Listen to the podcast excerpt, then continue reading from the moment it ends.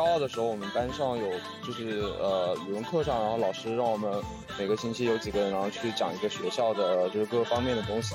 然后当时是有同学讲复旦的时候，就给我们看那个老番茄的视频。然后二楼的话是会有一些就是自选菜。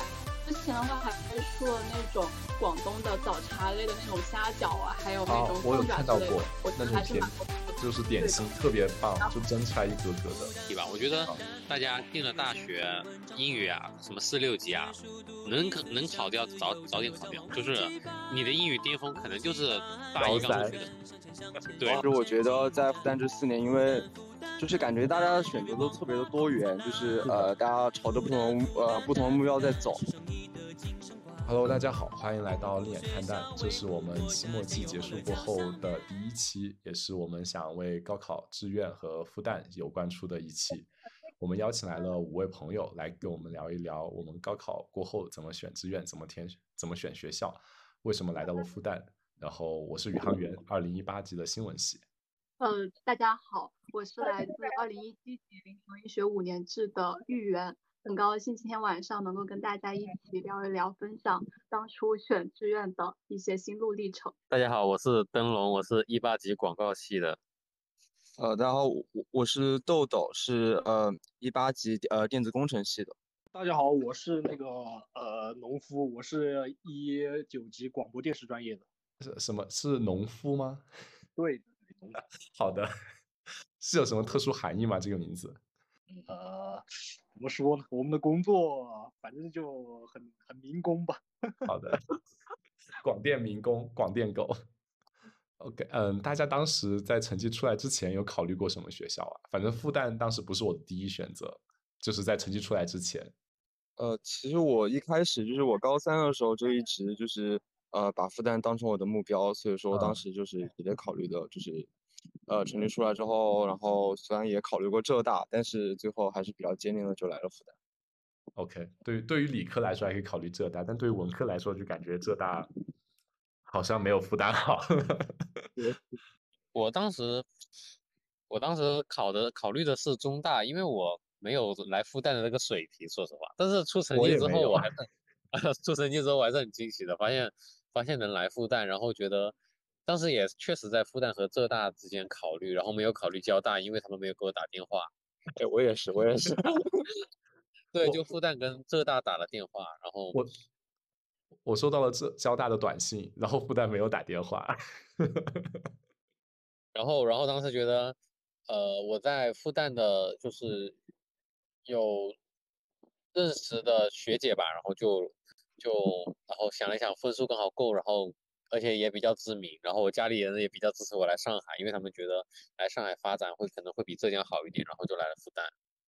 嗯，对，城市考虑和这种人脉考虑也是我当时也想过的。我也是刚好有一个学姐，就是我们高中的，她在复旦新闻系，然后当时比我大一届还是两届吧。所以她当时给我好特别安利了复旦的新闻，然后她说，既然你去不了北大，那复旦随便选，那你就来新闻吧。我问他为什么来新闻，他说你想不想学数学？我说我不想。他说那就正好来新闻，不用学数学。然后我就果断的来了。嗯，我的话就是作为广东人，那第一选择当时也是中大，然后特别是我爸妈其实挺想让我学经管的。然后中大的岭南学院也很不错，所以当时有考虑过。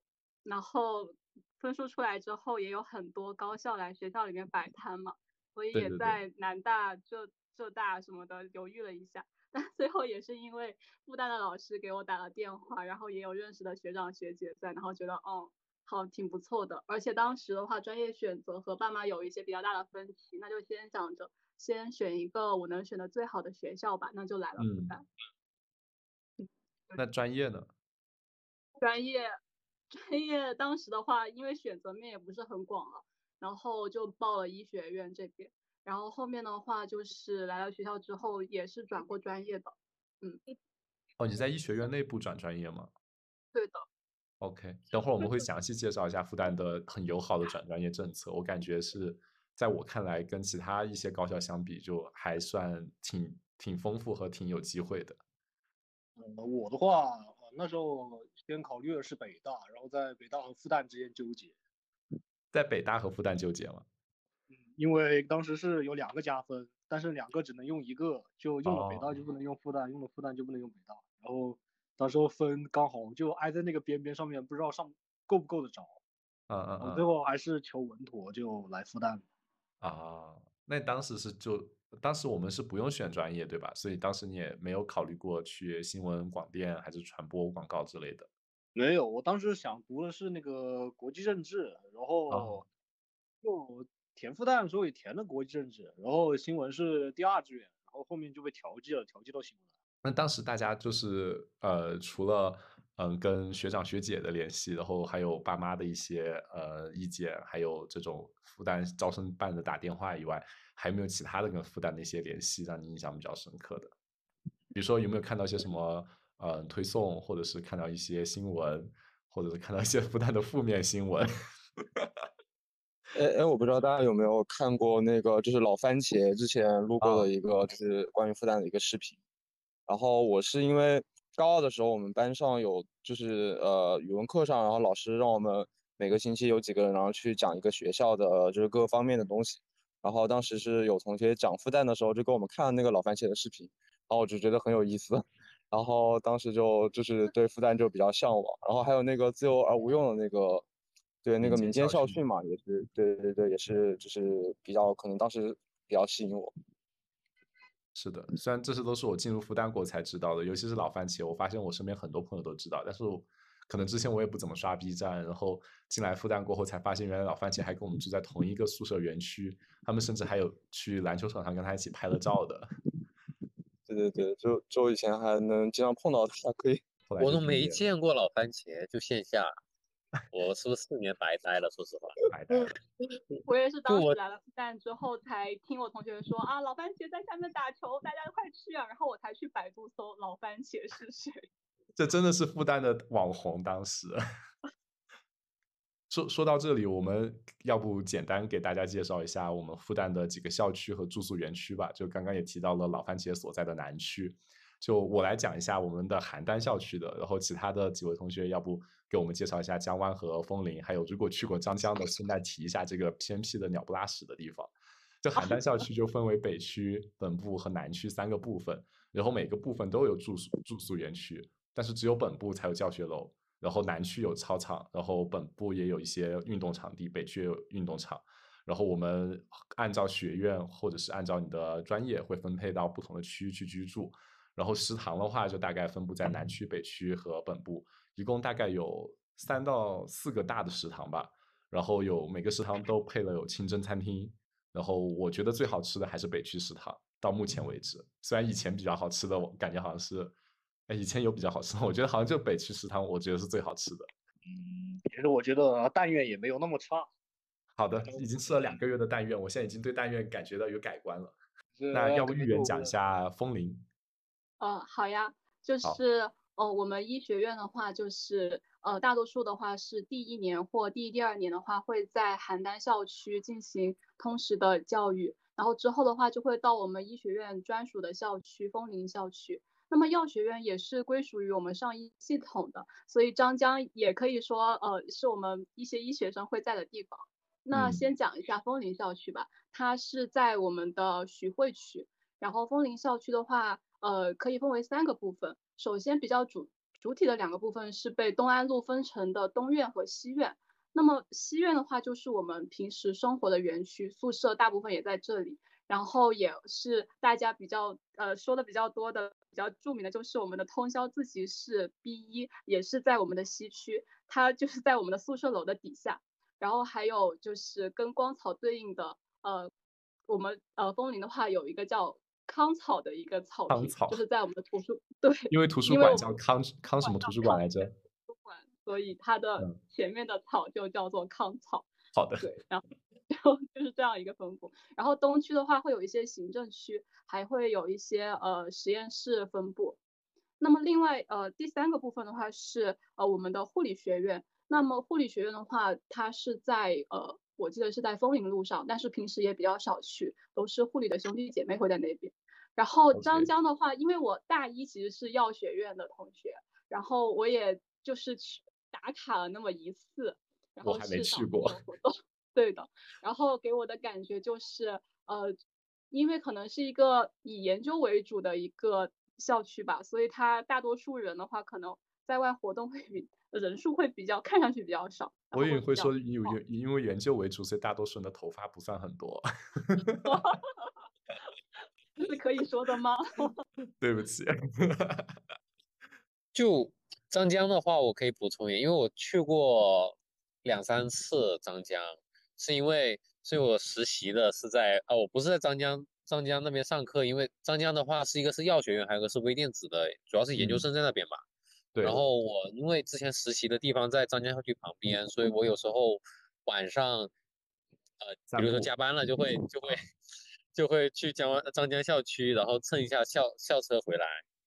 然后呢，每次晚上去的时候，嗯，你先继续。每次晚上去的时候，他那里就是很黑，然后感觉没什么人。然后因为因为现在正在修楼吧，好像在修在修新的教学楼，还是我看那个宣传图，感觉建好之后看起来挺挺有科技感的，我觉得应该会很好看。但是现在呢，它感觉就像一个工地一样。对，那边就比较荒凉一点。就张江校区在浦东那边，就特别的远，然后离我们的本部还有邯郸、还有江湾、呃江枫林之类的校区都有很长的通勤距离。刚刚嗯，灯笼有说到一个就是校车的通勤，在复旦有一个比较好的优势，就是我们通过刷我们的学学生卡，就可以免费的乘坐校车在四个校区当中来回穿梭。就你可以根据那个班车时刻表，随便去哪个校区都是免费的，然后大概通勤距离都在一个小时以内吧。最近的就是邯郸和江湾，可能二十分钟左右就到了。嗯，然后我觉得我还可以再补充一下对于枫林校区的介绍，刚刚还没有说是。好，就是我们的食堂的话，也也有好几个，就是麻雀虽小五脏俱全吧。对。我们也会有清真的食堂，然后我个人觉得那是我们校区人气最高的一个食堂。然后剩下的话，我们在宿舍楼的中间会有一个食堂，它是分为三层。那么地下一层的话，主要是一些地方的风味，比如说会有干锅，还有铁板烧之类的。我已经饿了。然后，然后一楼的话就是普通食堂，就是跟但院的一层差不多。然后二楼的话是会有一些就是自选菜，之前的话还推出了那种广东的早茶类的那种虾饺啊，还有那种我有看到过，我那种甜就是点心特别棒，就蒸出来一格格的。对的，然后最近的话还推出了那种水果商店，还有奶茶，就是之前很火的那个枫林的网红奶茶，也是在我们的二楼食堂。嗯，那个奶茶是不是上面写的复旦大学，然后医学院那个就是有一个标志，就是一个对的，好像对，它有一个 logo，有一个 logo 标签插在那边。对，呃，然后江湾现在还没有人说，那我就来说说江湾，因为我们学院是嗯搬到江湾去了，然后可能呃九月份的时候也要去那边读研。然后就是江湾的话，其实就是大，然后又也比较荒，因为呃地方大，但但但人是比较少的，因为它是呃本科生就只有法学院，然后呃对，然后研究生的话应该是像环境啊，然后化学、生物，还有呃就是呃信息学院，还有计算机这些，应该现现在应该都都搬到那边去了，然后。那边的话，就是呃，设施其实也还是比较丰富的。就是现在，呃，就那边的教学楼也是比较西式嘛，从外面看起来就很好看。然后呃，还有一个很大的体育馆，就是里边有呃室内的那个羽毛球场啊、排球场、篮球场，还有网球场，还有呃乒乓球房，还有一个游泳馆。对，里面还有一个健身房。对，新开的健身房免费的。对对对对对，而且那个里呃江湾的那个健身房的设施，据我健身的朋友说是呃最好的。还有的话就是因为江湾整个比较大，而且它有两片湖，然后呃校园里面风景是比较好的。但因为呃然后也有很多那个呃很大很大的那种草原，对，就是大家都呃说江湾是大草原，对，江湾大草原。然后，之前我在龙舟社的时候，还有说江湾的那两个湖可能会做龙舟的水道，就甚至还可以在里面划船。但是我觉得可能四年之内都不一定能建建成这个水道。啊，对对对，但那那个水，呃，那个湖其实比较小，但是风风景还是比较好的。我觉得，就是呃，在就是特别是有时候，因为我我会去那边打球和做实验这些，呃，哦不，呃，其实也不是做实验，就是去找呃找老师。然后有时候晚上。呃，下午就是夕阳下来的时候，那个光照在夕阳上和那个草原，就是那个景色还是特呃特别的舒服的，我觉得。呃，对，然后大概就是这样。然后食堂的话也是，嗯，食堂我倒是吃的比较少。然后我知道的江湾应该也是有一个嗯两三层的一个食堂。然后好像早早餐是不是有一个那个移呃呃移动早餐车吗？还是什么的？我记得，对这个就不太了解了。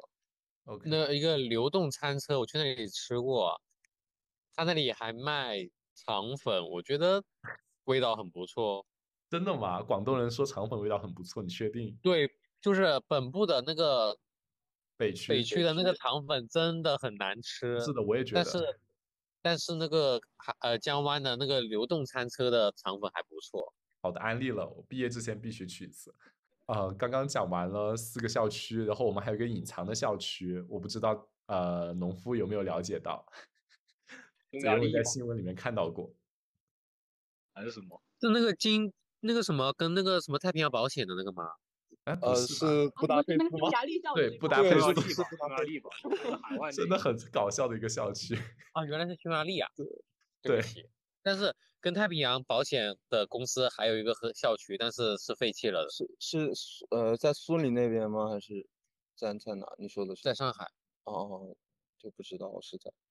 对，我们之前有跟呃匈牙利那边签订一个合作契约，然后说要在那边可能近几年要建一个大学校区，复旦的分校吧，有点有点像，也不知道什么专业会过去，但是好像听说 就是在那里建设的过程当中遭到了当地居民的一些抗议，啊，对对对，有看到过那个新闻。是真真的很搞笑。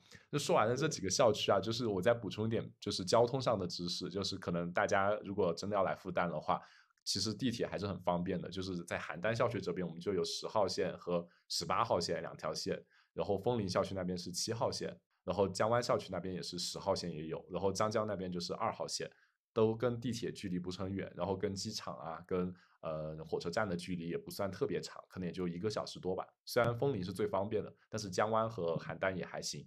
然后还有我想补充一个最最有意思和最最小的一个点，就是我觉得我们学校附近的医院特别近，就因为我这四年真的陪了好多同学去医院，几乎每两个月左右就要去一次，尤其是我室友什么 肠胃炎啊，或者是阑尾炎啊，或者是有人受伤啊之类的。我们学校最常去的医院就是隔壁的长海医院，然后在本部到长海医院可能就打车十多分钟吧，然后去找医院也比较方便。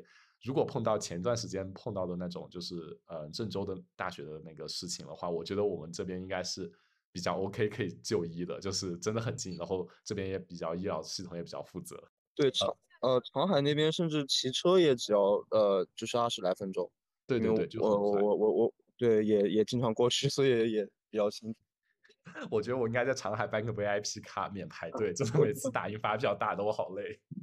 呃，对，那呃，然后长海那边还有一个那个杨浦区的图书馆也特别的好哦，看。对，特别好看，新修的，然后复古了之前大概民国的时候修建的一个原貌吧，反正就古色古香的，然后也特别多自习空间和特别多书，还在建电子图书馆之类的。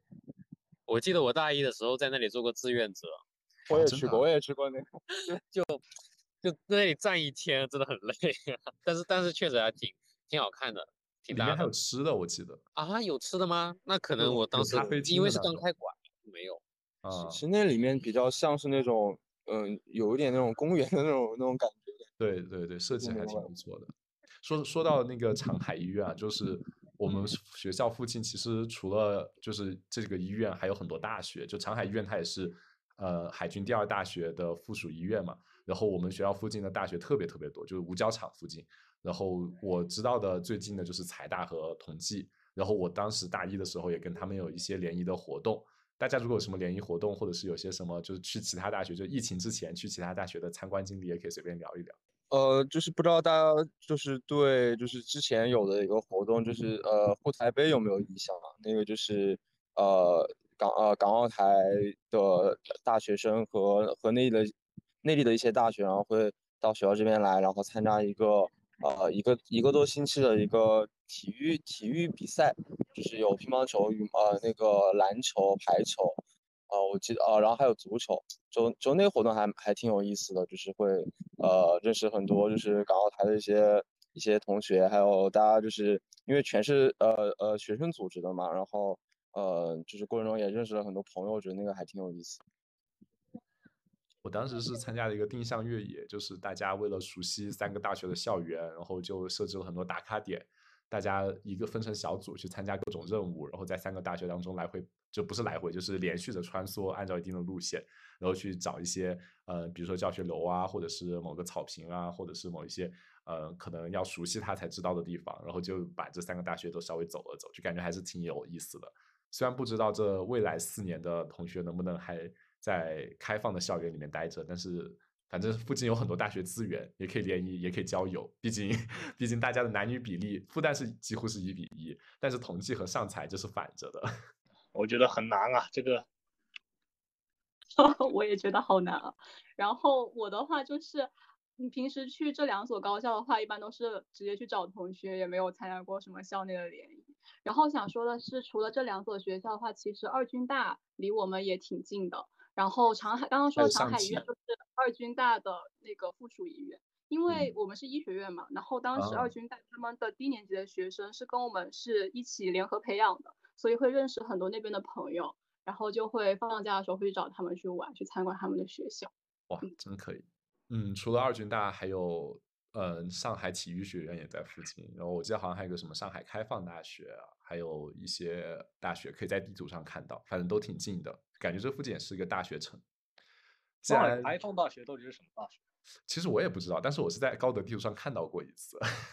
然后我们旁边还有军区的各种，就是有空军政治学院，然后好像还有我好我不确定楚有没有陆军的，但是旁边就是在五角场那里还有一个空军政治学院。我我感我感觉这边的大学和各种学习研究机构真的很很多。既然聊完了这些就是很普通的内容，我们就来聊点深度有趣的。就是我当时想的是复旦招生官不会说的东西，就是当时可能我在刚了解复旦的时候是完全不会知道的东西。就最奇葩的一点就是我们的百分之三十得 A 率贯穿我大学四年，痛苦我大学四年。这些百分之三十的 A 率，我先给大家科普一下，就是在复旦在所有的中国大学里面，几乎都会考虑一个东西叫做绩点，就是你的考试成绩。它会根据你每个的学分加上你的考试成绩，然后来换算出一个你的平均绩点。GPA 的意思是平均绩点。然后复旦呢这边的是会按照 A、B、C、D 四个等级划分。然后得 A 的人呢，平均绩点就是他的那个绩点就是四点零，就像是成绩是最高分。然后可能会是在九十分以上，或是多少分以上，就是老师自己划定的。但很搞笑的和很痛苦的一点就是复旦教务处规定的，我们所有几乎是所有课啊，除了那种很小的课，它的得 A 率。A 和 A 减就是四点零和三点七的绩点的同学不能超过百分之三十，就是参考人数的百分之三十，就真的特别痛苦。就大家可能都会有相关的经验，就各种被卡在 B 加，或者是被被限制在 A 减没有拿到 A 啊这样的事情，都特别特别的麻烦。大家可以随便畅所欲言的聊一聊。呃，我倒是无所谓了，虽然这个东西对于出国的同学确实非常不友好。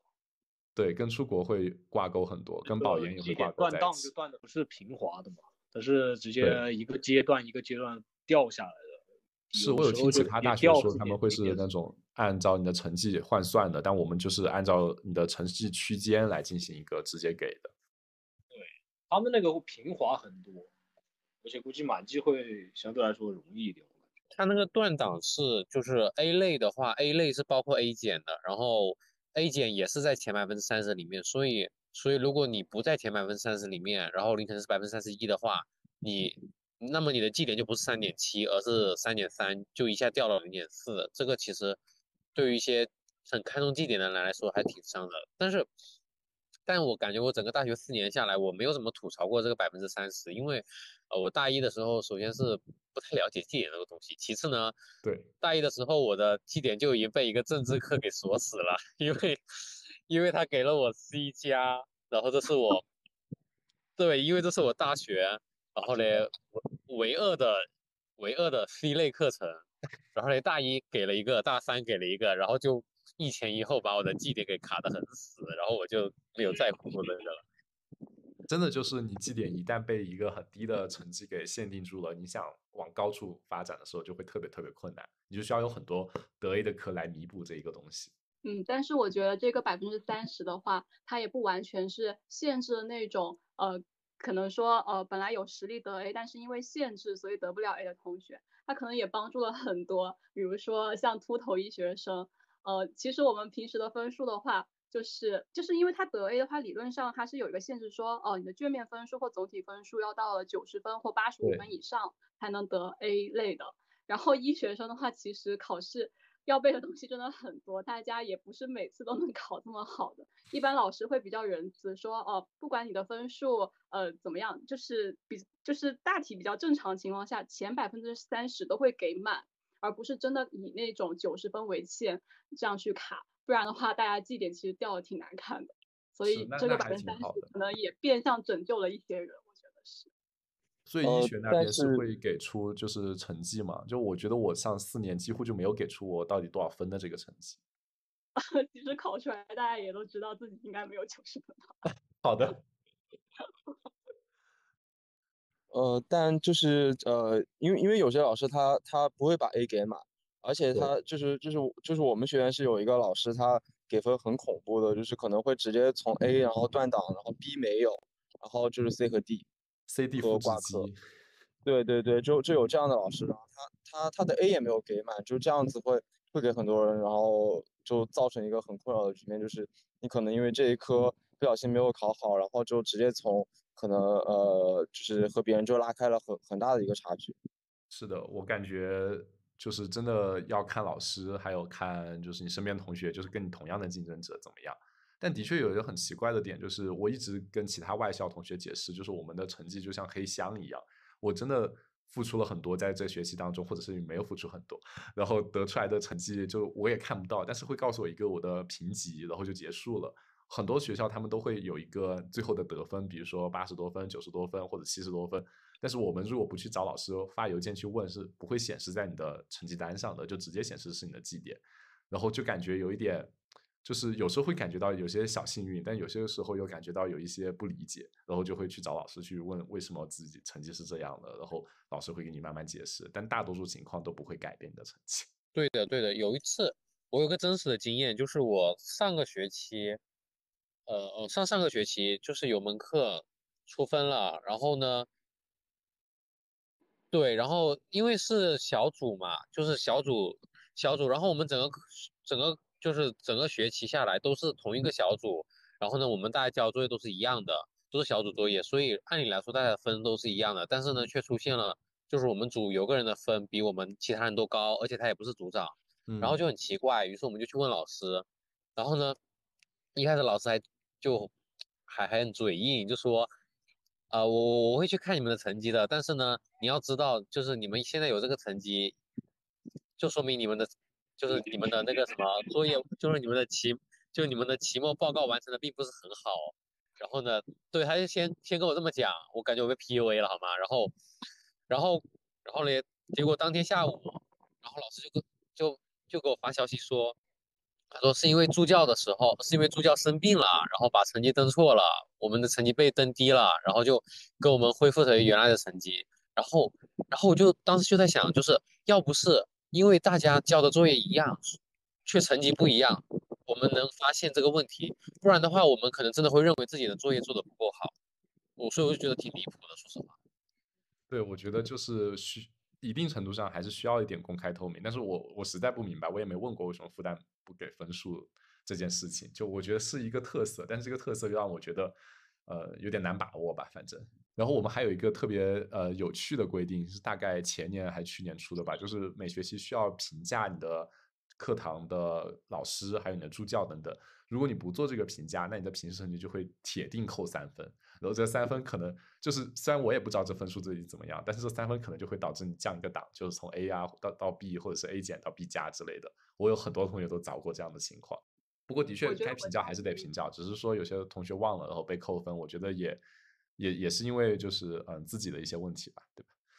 嗯，那除了除了这两个以外，我要插一句嘴，而且而且评价真的有用吗？就是我们学院没有有几个老师没用年年差评，但是年年开课还新开课，我真的这后台是有多硬啊！我的天啊！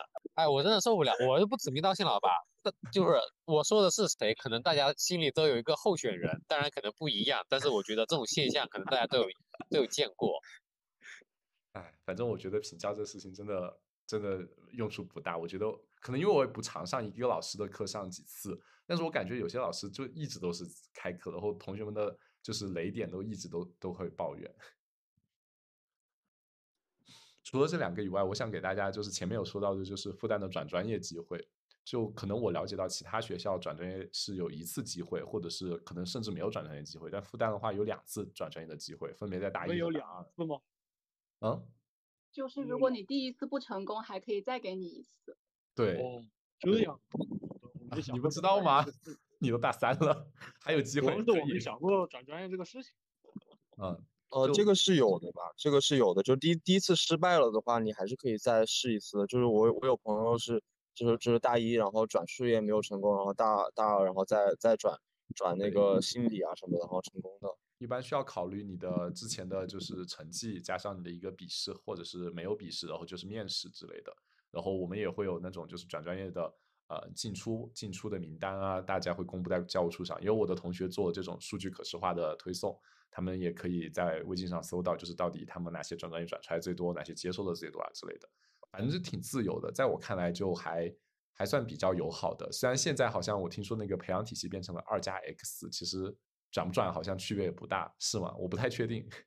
有有有二加 X 的人回答一下吗？这个东西吗？有谁能科普一下这个二加 X 吗？我好像不是很知道它到底怎么操作。我当时在招生组，就是我大一的时候在招生组工作的时候，就已经有二加 X 的一些专业了。他们就是前两年学习这个专业的一些通识和专业的基础课程，然后剩下的 X 的话大概分为三类。第一个就是这个专业的进阶，就是大多数人都会去选的，就就是正常上完这个专业。第二个就是去，好像是修辅修或者第二学位，或者是修另一个专业，就是有点交叉的那种。但是我不确定这个专业的就是还上上不上。然后第三个就是创新创业，我觉得这最最没有用，我不确定有没有用啊。但是我的确有看到这个培养方案，就是你去创业去了，然后呃，你你最后也是可以结束你的那个学位的。然后你只要把你的创业达到一定什么标准，好像也可以。好像有这个，我不太确定。有没有二加 X 的人？就是有没有就是相关同学有真心体验的，跟我们聊聊。我我没有，那是 那是二一级开始的事情。哦，对，新闻学是二一级开始。二加二是个。我们二我们二加二真的很亏，就我觉得我们是从四年直接上完到二加 X 之间的一个转折，这个转折转了可能七八年、八九年吧，我觉得。然后这几年就。这么多年的学生上下来，我觉得好像评价都不算很好，全面差评。我觉得没什么。来，你说说，农夫来说说为什么全面差评？就这个制度就很奇怪。你你前两年去别人说是为了美其名曰培养培养什么啊所谓的复合型人才，那其实就是前两年跑到别人学院去学学上课，然后后两年回到本专业来，然后把那一堆专业课全部学掉。而且几乎在一年一年半左右上掉，剩下半年还要实习。对，基本上一年把所有本专业东西全部学完。然后，然后的话就是，你前两年的话，大部分人是学不到什么东西的。对，什么都学不到。除了除了那一小撮那个很强很牛逼的人，他会真正的在这个过程当中融会贯通。但是他这么强的人，我觉得他也不需要你给他搞一个二加二制度去让他融会贯通了。他想他想融会贯通的话，他自己可以去。我自己会去有那个动力去搞的，对，有有可能。我觉得就对广大学生来说，这个制度都是非常怎么说，讲的不好听点，就非常傻逼的。这 里可以消个音，非常傻逼的这个制度。还还好，这个制度已经已经消失在历史当中，然后我们是那个历史车轮下被压住的那些。对对对。哎，上二加二最痛苦的就是在第二年的时候啊，你你明明知道你学这个专业课个屁用没有。因为那时候你又不想转专业，怎么哦？对，二加二它最大的一个好处就是方便那些转专业的人，对，是的，他的课程进度，尤其转社会学啊之类的，还有转经管啊或经济的，嗯，我还没有转经济的，就管理学院的，好像有一些。算了，那就不考虑这个二加二了。反正现在是几乎都是二加 X 的培养体系，然后可以去详细了解一点。只不过说实话，我觉得可能大多数人还是选择会选择继续把这四年上完，就是比较稳打稳走的路。我不确定就是这个 X 的创新点，他们选择的会有多少。然后还有一些就是我感觉复旦很有，嗯，就是优势的资源吧，就是出国交换。就我之前也出国交换过，然后因为疫情，我们的确出国交换的名额和送出去的人要少了很多。但是据我跟就是清北复交的一些同学进行一个对比来看，我感觉复旦的出国交换的资源特别多，就几乎我们呃虽然学校不一定很很都很好，就是有有一些比较好的，就没有特别顶尖，像哈佛或者 MIT 这，但是也有一些像芝加哥大学这样，我觉得还算很好的学校的交换资源。但是几乎只要你英语水平能过关，然后面试大概就能过，然后你就可以去交换，就真的还有补贴啊之类的，我感觉这个。资源还挺好的，其他学校我好像聊下来，就是可能面试竞争啊，或者是他们的一些呃学分要求，就可能没有复旦这么宽松。有有去过交换的其他朋友吗？豆豆或者是？我去过一个暑假。啊，是也是学校项目吗？是的，学校资助的项目，然后就基本上就费用的话，就学校给的就已经可以 cover 掉了，然后自己也没有出什么费用。然后当时的话就是。选的那个项目是去美国，当时想的就是出去看一看，然后因为一个月的时间，对，就是玩一玩，因为一个月的时间其实学不了什么很专业的课程，特别是医学，所以当时我就选了一个就是看上去最水的项目，主要是去体验一下当地的风土人情。真的不是选一个最好看的地方吗？哦，除了这个以外的话，可能复旦还有一个很不一样的，就是 FCT 和 FET。我有朋友刚考过 F FET，就是第一个是那玩意我都还没考，我操！哦，你还没考吗？就是第一个是复旦计算机考试，就是跟其他大学要求的二级计算机水平考试作为你的毕业条件不一样，我们有自己的计算机考试。FET 是复旦英语考试，就是跟其他大学要求的四级还是六级必过你才能毕业这样的要求也不一样，我们有自己的英语考试。FCT 现在变简单一点了，就大概你 Word、PPT 还有还有那个 Excel 比较好一点，就完全没问题，只要及格啊那些，或者是拿个成绩也 OK。它是 P 和 NP 的形式，我记得。然后 FET 就比较难了，就我听说大概是接近托福，托福九十还是雅思大概六六点零左右、六点五左右的一个水平，就是如果你要考到一个比较好的成绩。或者你要过的话，起码也得有一定的英语水平，因为真的挺难的，就跟四级考试相比，绝对比四级难。我觉得比六级甚至都要难一些。虽然难，但是你可以考得差呀。对对，差也是可以过的。对，可以过。但我有朋友就是拖到最后才考。差的话，你最好得放在大四再来考，因为这样的话绩点。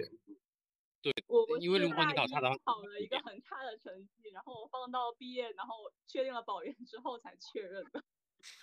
对他那个可以先考了确认成绩，就可以把它留着。对，对你你确认成绩之后，他就会算到你那个学期的绩点里面。对，除了这些以外，大家觉得复旦还有一些什么可能招生官都不会直接给高中生们说的，然后又特别想分享的东西？我再提一下那个 FET 吧，我觉得大家进了大学，英语啊，什么四六级啊，能考能考掉早早点考掉，就是你的英语巅峰可能就是大一刚入学的。对，没错，我我深有体会。我觉得我上大学以后英语水平直线下降，就从就从来没有提高过。听说读写全面下降，没有一点提升。是是这样子。哎呦，这我是不知道是不是复旦独一门，但是复还是全国大学都一样。但是我在复旦那个英语课给我的感觉就是一个摆设，就那八十分完全是摆在你摆在你玩的。反正我觉得我感觉都很水。我觉得可以提的一点是，我好像听说有的学校，我有几个朋友，好像他们是就是有限制，说大一不能考六级，然后可能要大二、大二就是对对对。但是我但是复旦的话是没有这个要求的，就是说你大一上考完四级过了的话，那么你大一下就可以考完六就可以考六级了。对对。反正就尽快考掉吧，因为真的后面考就会很痛苦。我我感觉就是我们的自由选课，我不知道大家有没有跟其他学校聊过。我们的自由选课制度，我觉得真的很很神奇。就是我我每次给他们说我说自己排课，尤其是我到大三大四过后，基本不给自己早上排早课的时候，他们都觉得为什么你可以早上不上早课？我们我们完全可以按照培养方案的课程要求，就是有些必修课、选修课。然后，呃，根据他每学期哪哪个时候开课，我们可以自己选。比如说我大一的时候，我就可以甚至可以选大四的选修课也是 OK 的。虽然很少人这样做，但是我的确可以根据自己的一个灵活度去操控，到底我多久上哪一节课，上哪个老师的课，然后把这课放在多久然后就把它混合在一起过后，就会有自己的一个课表，然后就不会跟很多人重合在一起。虽然弊端就是可能你的同学关系不会有那么熟，但好处就是你的灵活度真的特别大。有些同学可能可以排出几天的空，比如说上两天课休五天，或者上三天课休四天，这样都是有可能的。就复旦的这一方面的自由，我觉得做的还是挺不错的。还有一个可能的弊端就是，你不跟大家一起上课，很有可能会睡过你的期末考试，因为没有人提醒你。我我有同学经历过。呃，对，然后还有那个选课申请的那个制度，我觉得也还挺有意思的，就是呃，大家可以在那个第三轮的时候，然后写一个选课申请，然后你运你你运气好的话，那个呃，教务处就会给你通过，对，然后你就可以上到一些可能比较火的一些课。就是选课申请是你没有抢到的课，你就要写选课申请，不然的话你就上不了了。嗯，就是我们会分为三轮的抢课，第一轮的反正很复杂的规则，就是我自己觉得自这个抢课和选课制度虽然很自由，但是难度挺高的。说实话，我刚上大一的时候，我就花了几天去研究到底我要怎么上课和我要怎么抢课，这个规则真的特别复杂和特别细致。我感觉要是尤其是我出出国交换的时候，我要给别人介绍我的选课制度的时候，我只能说 it's complicated，然后就结束了。我想不出来任何可以给他描述出来的词，太难了。我大一的时候记得刚入学，然后就是选课就是会持续很久嘛，我记得应该持续持续两呃，我们的选课应该都是有两三个星期，就是在开学之后都有。对，然后包括说你在前一个学期，然后呃就要就要提前把第一轮课选好，然后。一呃，整个整个假期，然后都呃会会都是第二轮的过程。开学了之后，还有两两周的时间是第第三轮，我觉得真的还是蛮蛮复杂的，会会拖很久。这个这个整个战线会拖很久。嗯，啊，说起来我还没有排好大四上的课，我现在课因为大学期全部被踢掉。我有听说下学期可能不会线下开课，我现在都不想选课。嗯，而且而且第一轮一般都都是在。一个学期的期末的时候开始，然后你那个时候要研究下个学期的课表，就你要去分神干这个事情，我每次都觉得很痛苦。是，因为我还要准备期末。然后我们医学生的话，因为有几个学期都是叫方块课表，就是早早八到晚五安排的明明白白的，只是你可以选不同的呃班的课表，就是。但是时间都是一样的，所以大家也都没有太多的这种抢课的烦恼，甚至可以到了最后一轮再选，因为到时候直接选上就好，也没有什么太多选。就是太累了，太掉头发了，其他没什么坏的。呃，我们说了那么多，大家既然几乎都是毕业毕业班，除了除了那个农夫，我们要不聊聊我们复旦毕业了会干什么吧，给大家一点惊喜。出来打工，出来打工做文秘。毕业了能有什么惊喜？我我觉得有做什么工作，其他人会开心吗？的确不会开心。当打工人，就是在复旦有一个延长学习年限的做法。我感觉其他大学做这样的事情的人有，但是不算很多。但复旦的话就真的很自由，尤其在我们专业，就是几乎四分之一的人都会都会延长自己的毕业年限，就多修一年本科。我就是多修了一年，就嗯四年变五年。你说为什么其他学校没有，还是我们专业多？为什么你们会这么多人去选择延长一年呢？就是这个事情，就首先有一个好处，就是在新闻学院你延长一年过后，你还可以去参加下一年的保研，就是那个保研推免，就是你可以去不用参加笔试就可以推免到一个学校读研究生。就比如说我现在是一八级，如果我成绩还不错，在我们一八级，但是结果没有保研上，那我就可以到一九级去试试。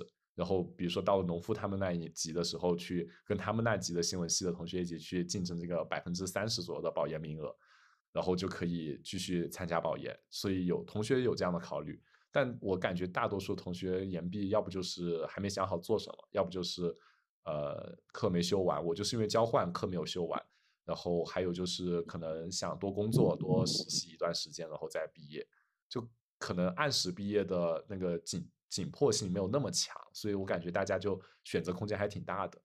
嗯，这样子。嗯，但医学生好像很少，应该 而且好。我觉得医学生因为整体年限太长了，至少从我的想法来说，就想快点毕业，能多快。他们还延毕一年，那得读多少年书？我我认识了一个就是管院的同学，读了八年本。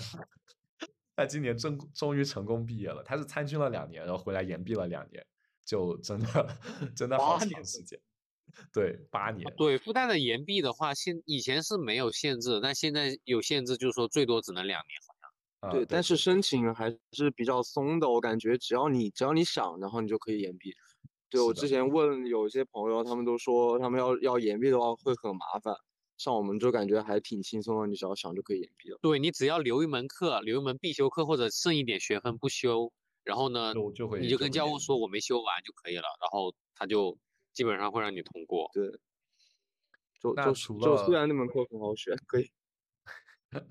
除了研毕，然后工作就很普遍嘛，就本科毕业工作这个，我们的灯笼也在也也找到了工作，然后要不就是出国继续读读研，或者是直接考研保研。我想跟大家聊聊复旦，很就是也不一定是复旦独特，但的确是一些比较少听到的毕业了干什么。就是刚刚有说到一个同学参军，其实在复旦的参军计划也是特别。待遇丰厚的，就是在参军会来过后，你可以在两个巨大优惠条件当中选择一个。第一个就是免费转专业，你就可以免笔试、免面试，直接转到另一个专业，甚至从医学院转出来都有可能。刚刚提到两次，呃，有两次转专业机会，一般医学院是指的内部转，就很难转到其他学院来，就只能在药学呀、临床啊，还有基础医学之间转。但是如果参军了，就可以转出来。然后还有一个巨大优惠条件，就是你可以直接获得推免名额，就是可以保研了，而且不跟其他人竞争，不管你的绩点有多差，呃，要要算一下，你就一般在三点零以上就都可以，这水平已经很低了，然后就可以通过保研的那个面试和笔试，就可以直接读研究生了。然后大家还有知道其他的一些呃比较少见的计划吗？哎，我先插播一条转专业的消息哦，就是我们当年确实是只能在医学院内部转，但是我最近好像看到的消息说，现在就是专业界限已经放开了，好像说医学生也可以，就是之后的同学也可以转到本部的专业去。哦，那还可以，那也不错。然后，然后讲到毕业的话，就我的话就是本校的直播嘛，就是我们学校不是刚出了，也不是刚出吧。对对，前去年前年出了那个卓博计划，它就是一种比较特殊的保研形式。它的话就是申请直接公博，然后可以在学校内选择一些比较就是有名望的老师当做你的导师，然后读下去。然后它有一个很大的特点，就是你本科的最后一年和你研究生的第一年可以是无缝衔接的。就比如说，呃，我们现在像我大五这一年的话，不仅在医院实习，然后也会修研究生的课程。然后还会去实验室学习一些就是该掌握的实验技术，然后读相关的文献之类的，就会有一个比较快的一个过渡吧。你的无缝衔接指的是双倍打工吗？是的，双倍打工真的是特别忙，确实挺累的，确实挺累的。OK，呃，除了卓博以外，还有其他计划，一个是人才工程，有没有了解同学给我们介绍一下？人才工程啊，我曾经想走过这条路。但是后面放弃了。讲一讲，就简单介绍一下，不用介绍你走的这条路的过程，那个太长了。这个的话，主要就是要跟你的，首先要跟你的辅导员老师搞好关系，然后多从辅导员那里接一些院系的，然后你一定要去参加院系的，比如院学生会、院团委，还有院的那种特色，啊，跟学院领导关系非常密切的这种。然后让你在学校领导面前多抛头露面，至少让他能够记住你这个人。然后这两方面的关系搞好以后，就呃一般来说到那个呃嗯要推要开始选这个辅导员要开始选走这个呃人才工程这条路的同学的时候，那个辅导员就会呃提前考虑你，然后就也事先把那些呃这方面有利的作用给你。对，然后最后的话，你就是要去，呃，参加一个叫做青年复旦学校的那个报名以及考核。进了这个学校的话，你才，呃，有更大几率去，呃，报上这个人才工程。对，就是它的选拔有分很多过程，然后你选上过后的要做的事情就是继续当辅导员，在你的硕士阶段要当做四年的辅导员。你可以选择三年毕业，你也可以选择四年毕业，但是你需要带一个班，或者是带带一些学生工作。就大概要做四年左右的时间吧，好像是。然后他的刷的人还是挺多的，我两个室友都被刷了，我觉得有点可惜。就我们学院今年报了五个，刷了三个吧，好像。对对，今年我们学院这个战战绩还挺惨烈。是的。小道消息说是因为好像呃去年可能是哦不对，好像是我们研制团走多，然后就把那个人才工程的名额给匀掉一些。不过人才工程那个保研的分数要比那个呃绩点要比那个一般保研要低一点点。当然它也对，就是你不需要争那前百分之三十的名额，你可以通过人才工程，它会有一定的加分。然后这加分就可以最后算进你的总考核里面，然后根据这个来算你的呃保研的那个评定，那个名额是会增加进去的。如果有人才工程吧，好像是我已经忘了，好像最近一次保研我在国外我没有看。然后除了刚刚说人才工程就做辅导员这个事情以外，还有就是研制团。刚刚农夫也提到了一下研制团，这就是 另一种打工形式。有没有人考虑过研制团的？给我们介绍一下。好的，全员闭麦。看来没有人考虑过去西北或者是西南地区打工一年回来读研。研制团就是，呃，对，其呃，我觉得其实这个计划是蛮好，但是就是因为它条件也是蛮苛刻的，就是你需要有一定的那个支教经验，而且现在对绩点卡的也比较严。对，呃，就是对，而而且好像是你的学生工作也要，就是反正就是整个简历要要很好看才行，因为因为因为我们学院是。今天也也有两个人去报那个，最后也都被刷下来了。然后，嗯，据我了解，说以前是没有这么严的，但是现在是就是把这个就是审查，呃，越呃弄得越越来越难了。现在是。但不管怎么说，它是一条可以考虑的路，只是说它的确现在变得比较困难了。然后除了这些以外，还有很少很少数的。我不知道，呃，农夫知不知道的那个艺术生和体育生他们的一些保研计划？哦，我知道。按你来说的话，其实我是可以走这条路保的。就因为，呃，我们合唱团，呃，那个一六级的时候也有一个学长是走这条路保的。不过那个时候政策要宽松很多，就好像是直接给到那时候学生会有推免名名额吧，就直接给到合唱团一个推免名额。但是现在的话，就好像是。改成加分了还是怎么样？反正就影响就没有那么大了。嗯，然后就是就是意思是说这个不会给你加太多分，对吧？对，现在他加十加分不那么大。体育生我不太了解，艺术生好像是这样的。那体育生的话，他好像是就呃呃，就是我我有一个室友，他是走的这个路，然后他们是呃可以加十分，但是应该是他们整个就是所有的体育校队里面只能推出。好像是五个人，还呃，反正是人人数也比较少。然后，但是这个名额基本都会被那个排球队然后拿走，所以其他的希望都比较渺茫。对，我觉得排球是复旦的门面，就是各种大型体育比赛，排球都获奖啊，或者是站上领奖台次数也比较多。虽然也有一定的政治考量了，但是，嗯，的确，我我是有也有一个朋友是我们也有专业同学是排球运动生，然后我不确定他有没有保研，但是的确他们。还挺努力和辛苦的，每个假期和每天几乎都要训练。在疫情之前，好像就没有其他的一些毕业了还会干什么了的，呃，比较少见的东西吧。感觉好像我们能说到的都说到了。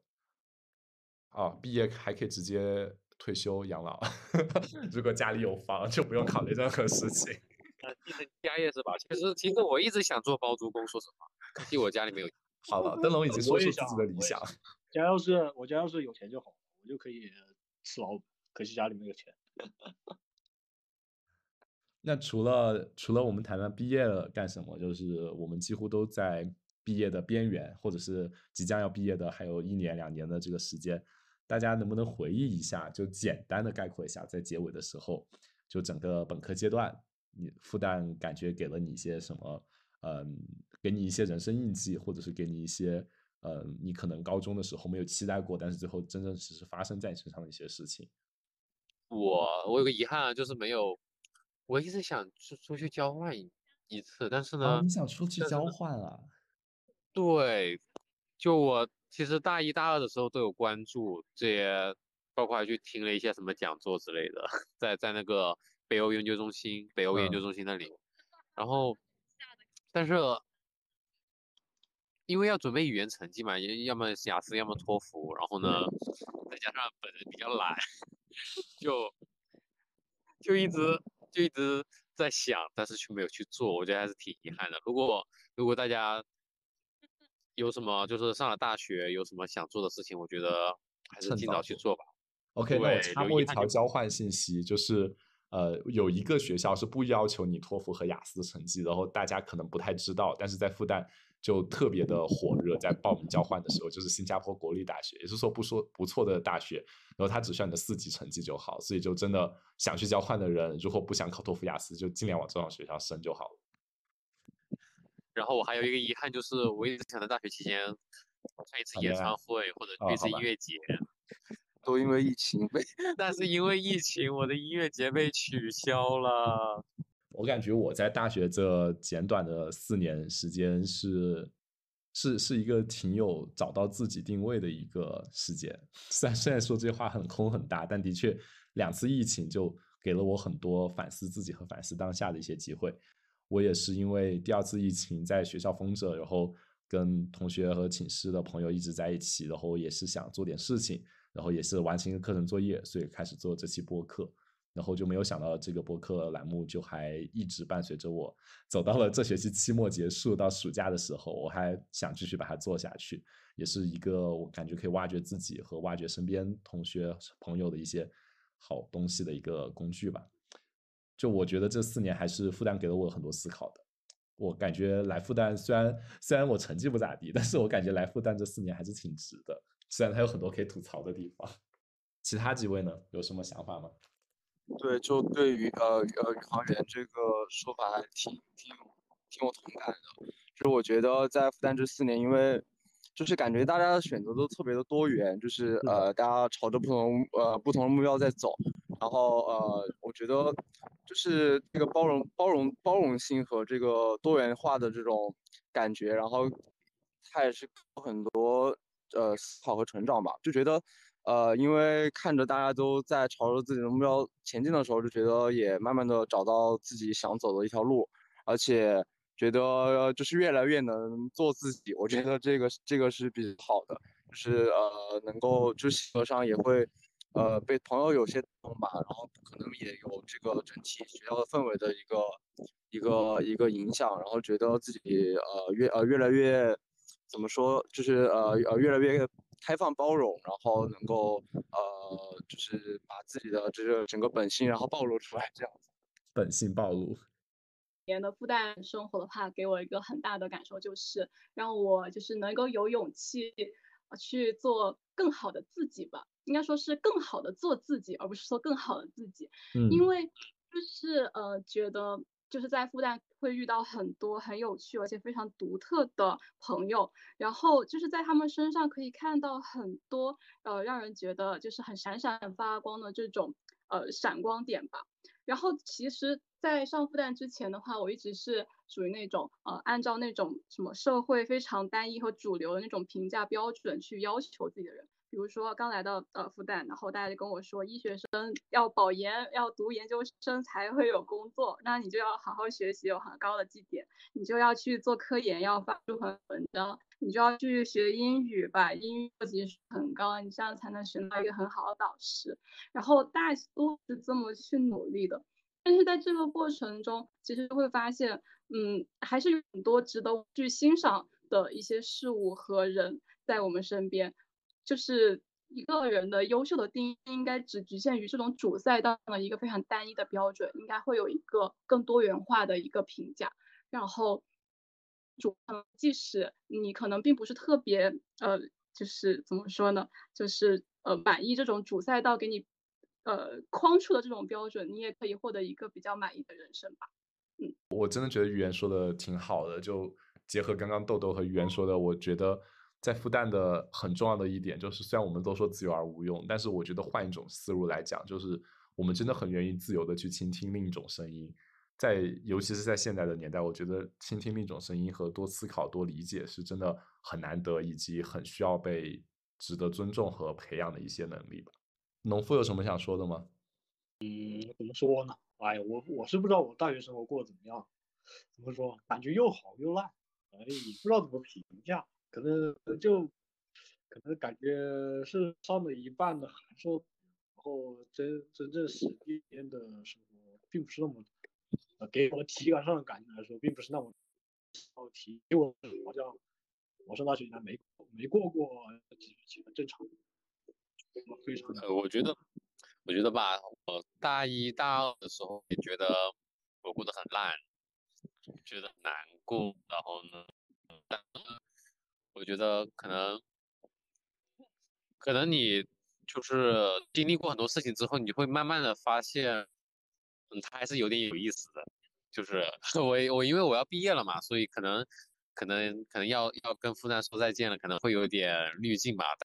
呃呃呃，农夫现在可能也没有，可能他他还是大三嘛，他还没有呃呃去思考过这个问题，就是这四年给了他一些什么变化，但可能就是我觉得可能之后可能也会有一些就是呃在临近毕业的时候会有一些一些一些感，就是觉得这四年感觉就是像像像我的话，我自己是觉得，因为四年之前我刚来复旦的时候，那时候我其实应该还算是一个比较比较乖，然后比较那种。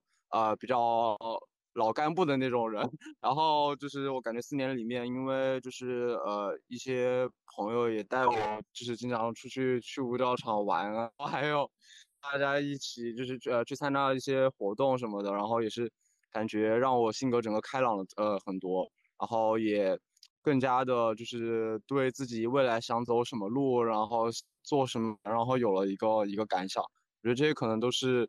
就是他这个学校的一些氛围和一些身边的朋友对我们的一些潜移默化的一些影响，然后嗯，对我觉得可能就是，可能就是在临近毕业的时候，就是大家都会有很多很多的感悟，就像，呃呃呃现在这样子。